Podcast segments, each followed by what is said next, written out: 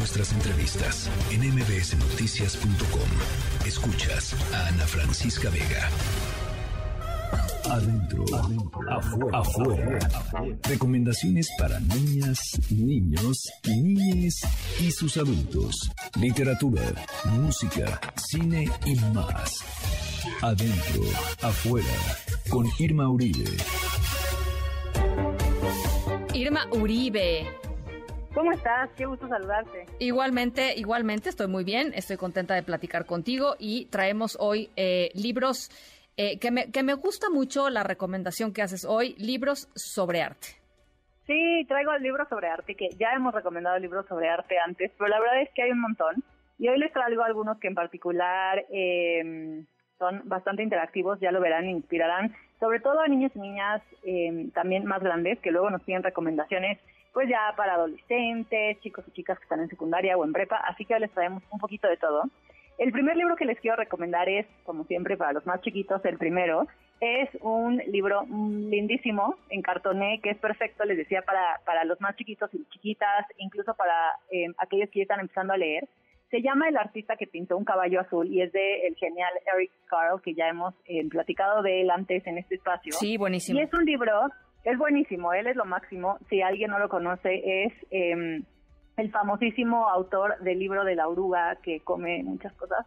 eh, eh, este libro en particular, que les decía que se llama El artista que pintó un caballo azul, es un libro que hace Eric Carle como un homenaje al artista alemán Franz Marc, que fue pues un precursor del expresionismo eh, y que pintó un cuadro que se llama Caballo Azul y que sirvió de inspiración en este y otros libros eh, Eric Carle, que siempre usa el color como de maneras, eh, pues, geniales, la verdad, con tonalidades y texturas que de repente parecen imposibles. Eh, y pues con un estilo muy marcado que es eh, su estilo que es como tipo collage, no sé si se acuerdan de sus ilustraciones, pero todo parece que está pintado a mano, que lo recortó, eh, lo juntó y le tomó unas fotos, tiene un estilo de ilustración muy muy particular y que además es muy bonito y que hace un uso del color pues increíble. Eh, y lo que hace en este libro en particular es que a partir de un texto muy sencillo, eh, invita a los, niñas, a los niños y a las niñas o a los lectores en general a familiarizarse con toda la gama cromática. Es un libro como de introducción a la teoría del color. Es padrísimo porque además lo representa eh, pues con una sucesión de animales domésticos que seguramente serán familiares para los niños y las niñas y algunos salvajes también de hecho que están pintados como con formas, trazos y colores poco convencionales y que de repente no corresponden a la, a la realidad de ese animal, ¿no? Como el caballo azul, que es la inspiración, les decía, de este álbum. Y pues entonces este libro no contribuye nada más como a reforzar la imaginación y la fantasía, sino también, pienso yo, a transmitir eh, la importancia de la libertad creativa y pues también como de la labor artística y de cómo pues de repente las cosas que dibujemos, pintemos, Sí. eh, hagamos con plastilina no tienen que corresponder necesariamente a la realidad, sino podemos también dejar volar nuestra imaginación. Eh, el libro es una súper introducción al mundo del arte, del color y es perfecto para leer acompañados, pero también está muy bueno para primeros lectores porque tiene poquito texto. Me Se encanta. llama El artista que pintó un caballo azul, es de Eric Carle y está editado por Calandra. Me encanta.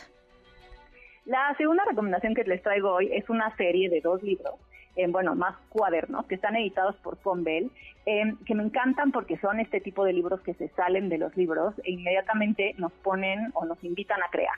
Em, son, es la serie se llama Cuadernos de Arte, es de Patricia Hayes, y son libros que nos invitan a experimentar recreando autorretratos de diferentes estilos y de diferentes creadores de diferentes épocas de la historia del arte. Entonces son libros o bueno cuadernos que eh, pues nos enseñarán de arte, son libros informativos que traen mucha información sobre historia del arte, sobre diferentes géneros, sobre diferentes estilos, pero hace esto invitándonos a crear, a interpretar y a descubrir nuestro propio estilo.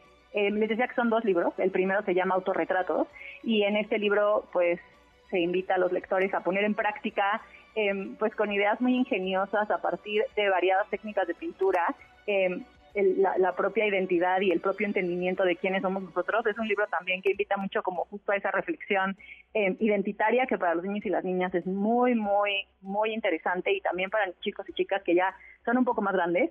Em, y el segundo libro se llama Pop Art y este invita a descubrir como el arte objeto en todo lo que vemos. Es un libro que juega mucho em, pues con el arte plástico, me gusta mucho y pues hace muchas preguntas, o sea, cómo un plato de espagueti puede convertirse en una obra de arte, o cómo una caja de lápices puede convertirse en una escultura. Eh, es un libro muy, muy lindo que juega mucho como con esta idea del arte pop.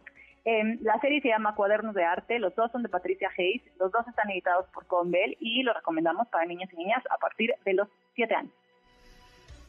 Buenísimo. Venga. Sí, está, increíble, perdón. Y la última recomendación es una recomendación que me da mucha emoción hacerles. porque está, es un libro que está escrito e ilustrado por Lisa Condon, que es una de mis ilustradoras y artistas favoritas. Ella está vivísima, la pueden encontrar en Instagram si, quieren ver lo que hace.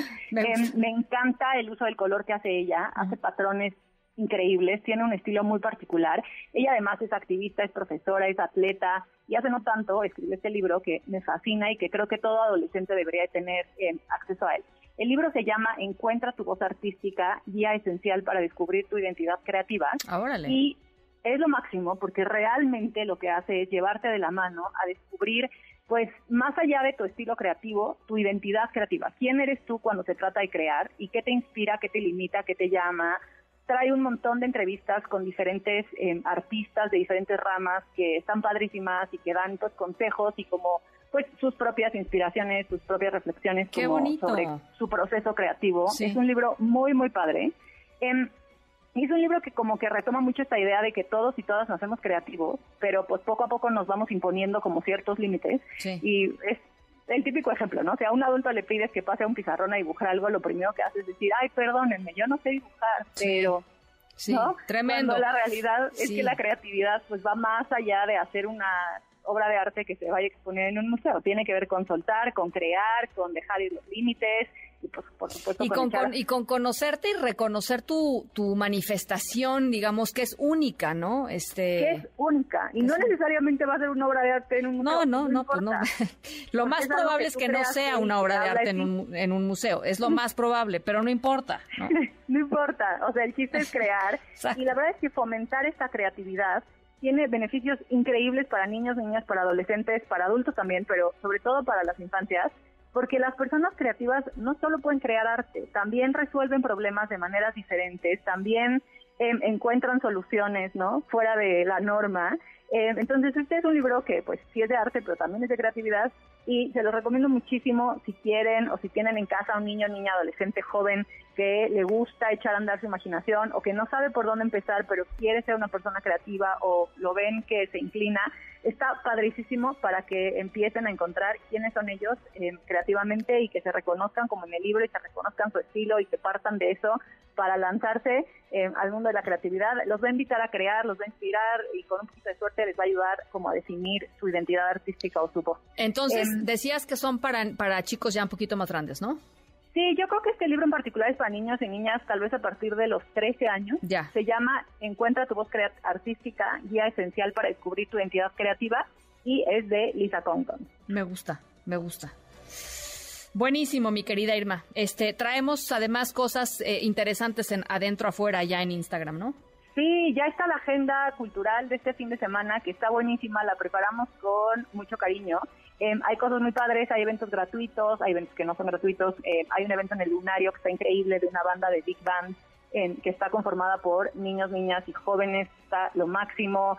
Em, hay talleres de skate en Chapultepec este fin de semana.